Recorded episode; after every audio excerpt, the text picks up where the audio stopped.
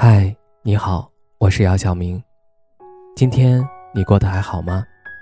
今晚有个故事想分享给你，愿我的声音能够温暖到你。听完故事早点睡，晚安，长夜无梦。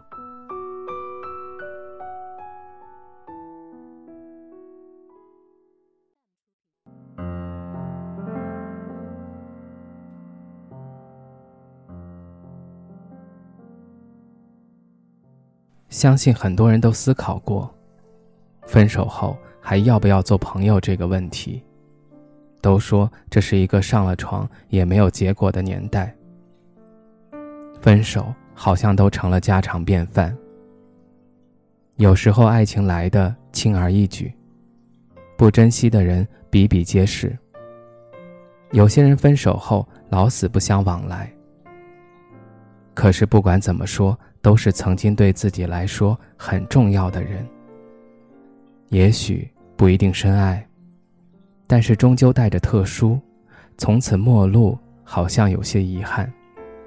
可是好像也做不了朋友。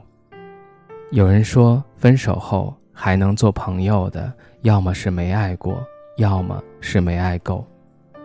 不管是哪一种，生活也好，爱情也罢，每个人都有着。自己的思考，有人爱得轰轰烈烈，自然有人恨得坦坦荡荡。毕竟爱情于我们而言，终究是旁观者迷，无法判断对错，我们也不能替别人放下任何决定。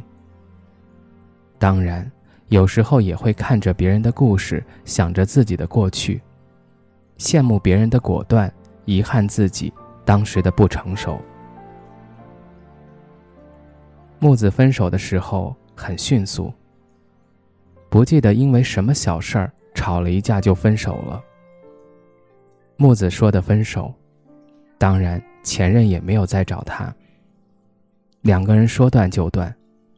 一开始的时候，木子偶尔还会在我们面前不自觉的落泪，可是时间久了，好像也习惯了。等到前任有了新女友的时候。便是当从没认识过那个人，大家都以为这不过是小插曲，过去就过去了。没想到在前任新欢在侧的时候，又开始找木子了，想尽办法再次加了木子的微信，一会儿嘘寒问暖，一会儿怀念过去。木子的每一条朋友圈，他都是秒赞加评论的那种。用木子的话说，那就是在一起时也没见他这么殷勤过。罗罗说这是无事献殷勤，非奸即盗。木子认为他以前还算善良，应该不会有什么坏心思。就这不咸不淡的联系了几回，前任说话越变本加厉，语言越来越暧昧，时常约木子出去玩，却绝口不提。两人的身份问题，也许有人会认为这是一个前任回心转意的故事。可惜错了。前任早就有了女朋友，大约是有了对比，有了新欢在手，还想旧爱在侧。可惜现实生活里，他做得了春秋大梦，却享受不了其人之福。收到前任的现女友的消息，木子才知道。前任一直告诉现女友说木子是怎么怎么纠缠他，他怎么怎么烦。原来每次前任来找他，都是和现女友闹矛盾的时候。木子很礼貌地告诉前任的现女友，再也不会打扰他们的生活了。然后再次拉黑了前任。前任这次没有上一次分手时走的那么彻底，给木子打电话发短信。不停地添加好友，在一条验证消息上，前任写着一句话：“不就是分手吗？你至于吗？”